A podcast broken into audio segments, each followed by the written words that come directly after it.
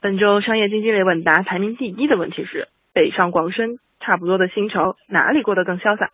这问题收获了二十万的点击量，三百一十四条评论，九百八十八个分享以及八百四十七个收藏。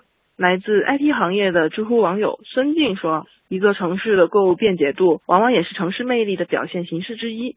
种类繁多的服饰以及低廉的价格，通常更能俘获市民的芳心。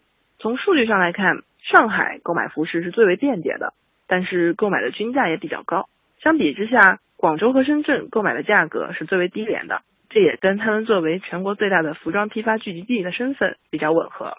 其次，人们喜欢一座城市，总是逃离不了美食。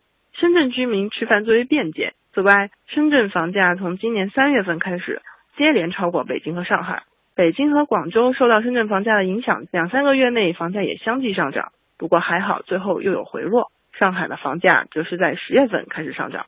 总体来说，广州的房价和它的衣食指标相对来说更为吻合，处于四个城市的最低水平。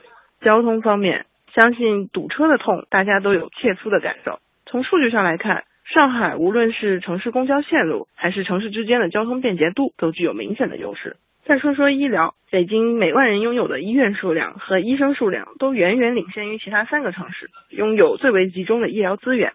深圳的医疗资源则相形见绌，医疗资源的增长速度完全赶不上特区的发展速度。我们没有办法评判谁好谁坏，毕竟没有最好的城市，只有最适合自己的城市。